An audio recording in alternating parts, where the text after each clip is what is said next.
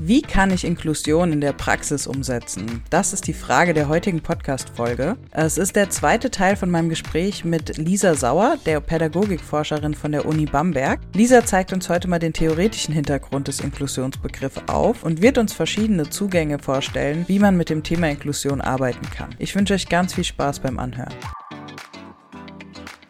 Herzlich willkommen beim Branding for Future Podcast. Mein Name ist Charlotte Maxeiner und in diesem Podcast werde ich mit spannenden Interviewgästen über innovative Ideen, Trends und Strategien sprechen, um dir zu helfen, dein Unternehmen auf die Zukunft auszurichten. Hier ist der Branding for Future Podcast, dein Podcast für frische Ideen, Impulse und zukunftsfähige Unternehmen. Es ging ja auch um die Frage, ähm, was man überhaupt wissen soll über den Inklusionsbegriff. Und ich glaube, da würde ich allen ZuhörerInnen ans Herz legen, dass Inklusion ein Menschenrecht ist. Mhm. Damit die Idee oder die, die Frage, soll man Inklusion machen oder was ist das überhaupt, die ist obsolet. Also es ja. ist ein, ein Menschenrecht, das ist indiskutabel. Ähm, die Diskussion muss geführt werden, wie ich es durchsetzen kann oder umsetzen kann. Wie kann ich Inklusion leben und nicht ob. Es ist eine sehr, sehr schöne Metapher mit dem Mosaik. Das gefällt mir richtig gut. Und die Frage nach dem Wie ist natürlich was, wo wir jetzt genauer drauf einsteigen können, weil ich glaube, so das Paradebeispiel für Inklusion ist zum Beispiel Menschen mit Behinderung in Unternehmen mit einzubeziehen. Genau. Wobei ich hier auch nochmal einhaken wollen würde, um nochmal irgendwie Inklusion äh, zu beschreiben. Gerne dadurch, dass Inklusion ein Menschenrecht ist und dass Inklusion verbunden ist mit den Ansprüchen auf Freiheit und Gleichheit und Solidarität und vor allem auch äh, mit der Vermeidung ähm, von Diskriminierung in jeglicher Form.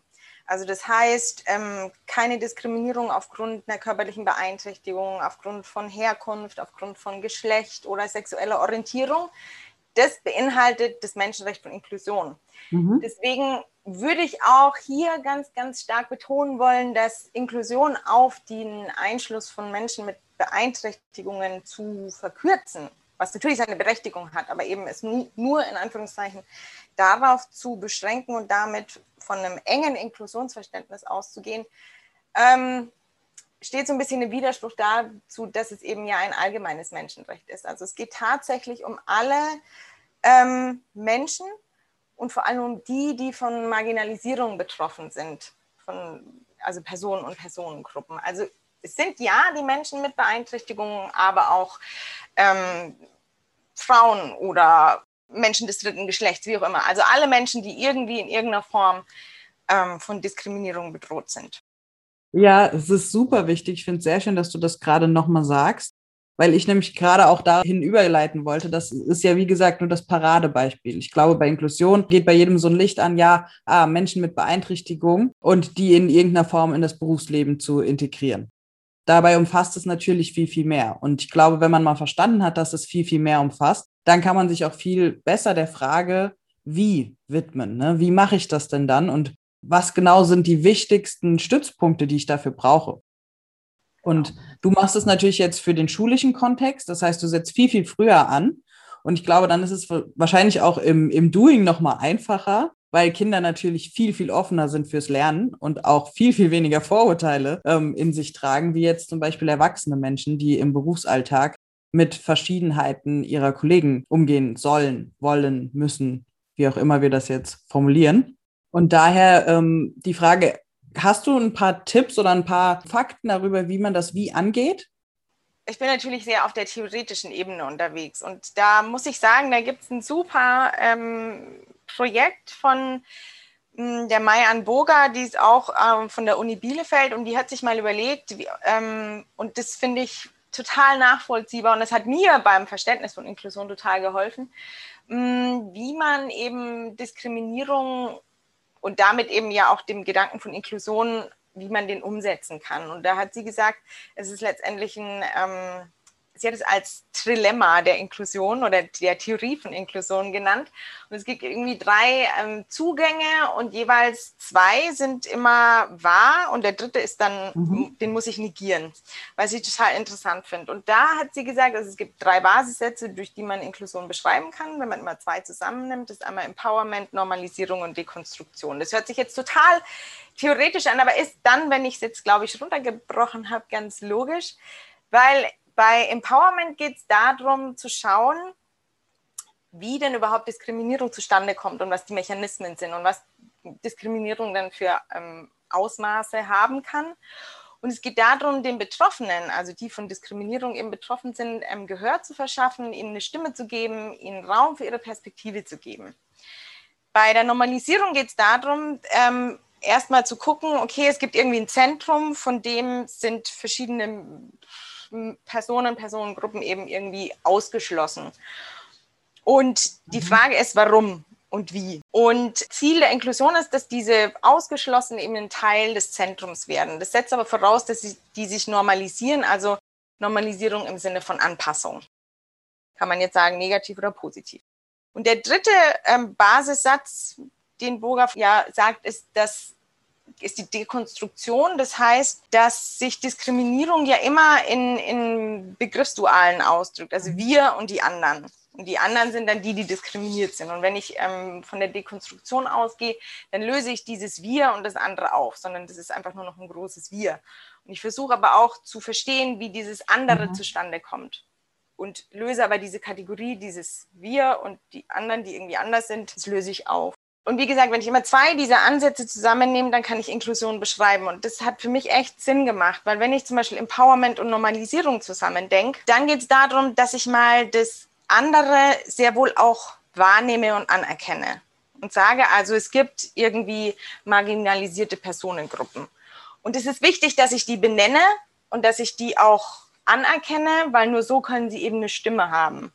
Und diese anderen sollen, die ich in ihrer Identität oder wie auch immer anerkenne, die dürfen dann praktisch Teil des großen Ganzen sein. Setzt aber voraus, dass sie sich ein Stück weit anpassen. Okay. Wenn wir jetzt nochmal das Bild des Mosaiks uns vorstellen, dann haben wir ähm, Steine, die sich in Form, Farbe, äh, Zusammensetzung, Herkunft, wie auch immer unterscheiden. Und das ist auch okay. Und die sollen auch Teil dieses Mosaiks werden, aber um Teil zu werden, müssen sie vielleicht geschliffen werden mhm. oder müssen noch bearbeitet werden und können dann aber Teil des Großen werden. Aber wir, wir nehmen praktisch diese Unterschiedlichkeit der Steine wahr und es ist auch okay. Also letztendlich ähm, könnte man dann sagen, dass es gibt sowas wie normal und ich akzeptiere das auch und es gibt auch sowas wie, wie ähm, oder Andersartigkeit und es geht darum, eben Teil dieses Normalen zu werden und das werde ich dadurch, indem ich eben Barrieren überhaupt erstmal aufdecke und sie abbaue. Also mhm. wenn ich jetzt an den Stein denke, dass ich die Möglichkeit habe, diesen Stein zu schleifen. Gehörst auch du zu den Changemakern in deinem Unternehmen, die es lieben, Dinge voranzutreiben und neue Wege zu erkunden? Dann habe ich genau das Richtige für dich. In unserem Branding for Future Camp erwarten dich spannende Impulsvorträge, der Austausch mit Gleichgesinnten in einem großen Netzwerk und eine digitale Camp-Plattform mit vielen Infomaterialien über Trends, Branchenwissen und Expertenwissen. Melde dich jetzt an unter www.brandingforfuture.de/camp/. Ist das nicht teilweise wieder einseitig gedacht, weil man sagt, dass quasi die anderen ich gehe jetzt mal von den Minderheitsgruppen aus. Wenn man jetzt äh, sagt, die anderen, die, die Minderheit muss sich anpassen, um zu dem großen Ganzen zu gehören, mhm. wäre es nicht auch andersrum sinnvoll? Das heißt, dass quasi die große Menge sich anpassen muss, um diese Inklusion vorzunehmen? Das könnte man natürlich auch sagen. Und wie gesagt, das sind ja verschiedene Zugangsweisen, wovon keine die wahre ist, die sich gegenseitig, also in der Praxis ein Abwägen ist. Ne? Natürlich könnte ich das sagen, aber in, mhm. ich glaube, was hier bei diesem Zugang ganz, ganz wichtig ist, dass man eben die Gruppe als ähm, vulnerable mhm. Gruppe wahrnimmt. Ja. Und ihm eine Stimme gibt. Von dem Aspekt her macht es sehr viel. Ja? ja. Dass man wahrnimmt, dass hier irgendwie Teilhabe erschwert ist. Mhm. Und eben durch die, die, die Wahrnehmung der Andersartigkeit ohne Wertung ähm, überhaupt erst möglich macht, ähm, Barrieren abzubauen. Weil wenn ich mir zum Beispiel die, die Verbindung von Normalisierung und Dekonstruktion anschaue, dann geht es darum, dass man die, die, die Zuschreibungen, die vielleicht Andersartigkeit konstruieren, oder eben Kategorien, die Andersartigkeit ähm, mit einschließen, komplett abschafft. Also dass man die zu einer völligen Individualität geht, was natürlich der Gruppe als solches keine Stimme mehr gibt. Also wenn ich zum Beispiel die, die, die Kategorie der Be Menschen mit Beeinträchtigungen ähm, abschaffe, dass ich irgendwie nicht mehr Behinderung ähm, die Kategorie habe, sondern individuelle Menschen mit individuellen Beeinträchtigungen, dann verlieren die natürlich in dem Moment ihre Stimme. Und wenn ich jetzt an das Mosaik denke, dann könnte ich sagen, okay, wir haben ähm, Steine, die sich unterscheiden, aber ich benenne die, die Merkmale nicht mehr. Ein Stein ist ein Stein dann. Mhm. Und ich habe aber keine, ähm, ich, ich würde nicht mehr heranziehen, die Farbe oder die Beschaffenheit, wie auch immer, sondern ich würde nur noch die große Kategorie Stein haben. Und Steine, die sich ganz individuell unterscheiden. Also praktisch, es würde fast ein Auflösen in Individualität bedeuten. Aber das wäre ja eigentlich ähm, ein super Zielzustand. Ich weiß nicht. Ich weiß nicht, ob das dann Sinn und Zweck wäre, wenn wir alles nur noch individuell, individuelle Menschen sind, weil natürlich dann die, die, die Stimme einer Gruppe verstummt. Also im Sinne von die Gemeinsamkeiten oder auch die gemeinsamen Unterschiede würden dann in dem Moment negiert. Ich weiß nicht, ob, ähm, also es ist natürlich mitzudenken, auf jeden Fall. Aber ob es in der reinen Form dann zielführend ist. Es hat, ist halt die Frage, die Frage. Wie, wie, sehr definieren wir uns darüber? Und im Moment definieren wir uns natürlich sehr genau. stark darüber, was uns, äh, was wir für Gemeinsamkeiten haben. Und es ist natürlich, ist es nicht auch so ein Grundbedürfnis, dazu zu gehören, sich irgendwie zugehörig zu fühlen? Genau. Das würde man wahrscheinlich dann damit auch wieder auflösen, ein Stück genau. weit. Genau. Ja. Und dann der dritte Ansatz wäre zu sagen, also Verbindung von Dekonstruktion und Empowerment ist wirklich die, eigentlich so, so, ein radikaler Standpunkt, dass man Normalität mal in Frage stellt. Also was ist normal? Mhm. Und dass man aber auch diese Anpassung an Normalität, also diese Normalisierung in Frage stellt. Und ähm, letztendlich, wenn man sich das Mosaik vorstellt, dass man sagt, man gibt die Idee dessen, wie ein normaler Stein auszusehen hat, also irgendwie grau und so ein bisschen kantig, ja. die gibt man auf und sagt, okay, irgendwie auch ist jeder Stein anders, der wird auch nicht geschliffen und der wird auch nicht angepasst, sondern der passt so, wie er ist, in dieses Mosaik rein und findet seinen Platz, wo er reinpasst und ist einzigartig. Und kann gegebenenfalls auch für sich einzigartig sein. Ja.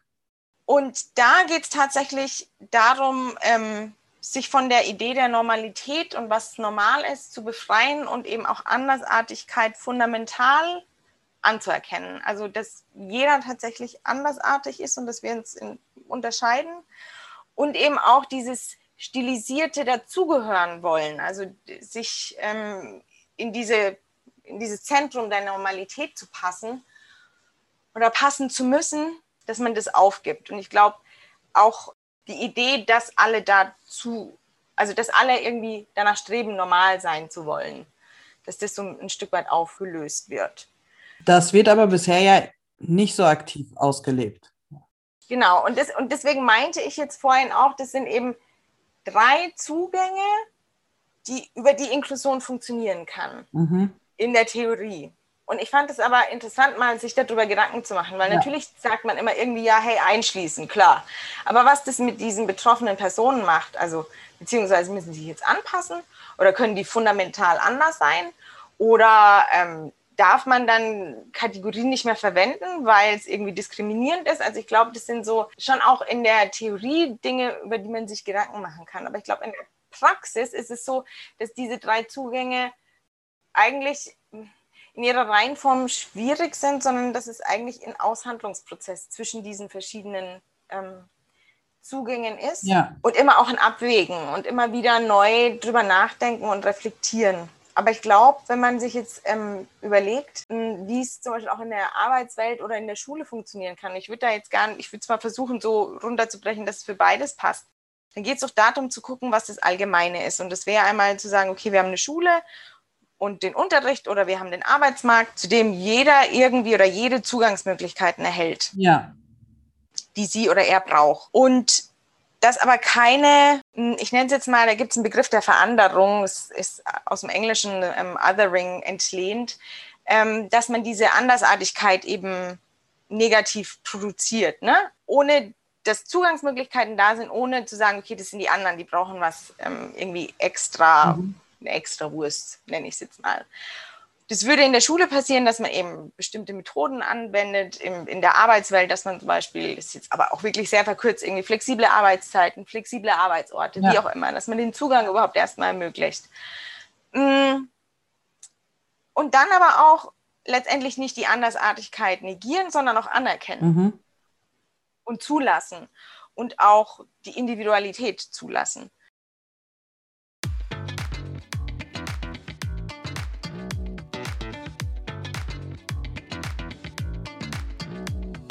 Das war unsere heutige Podcast-Folge. Vielen Dank fürs Zuhören, schön, dass du dabei warst. Wir haben dir alle wichtigen Informationen und Links in die Shownotes dieser Folge gepackt.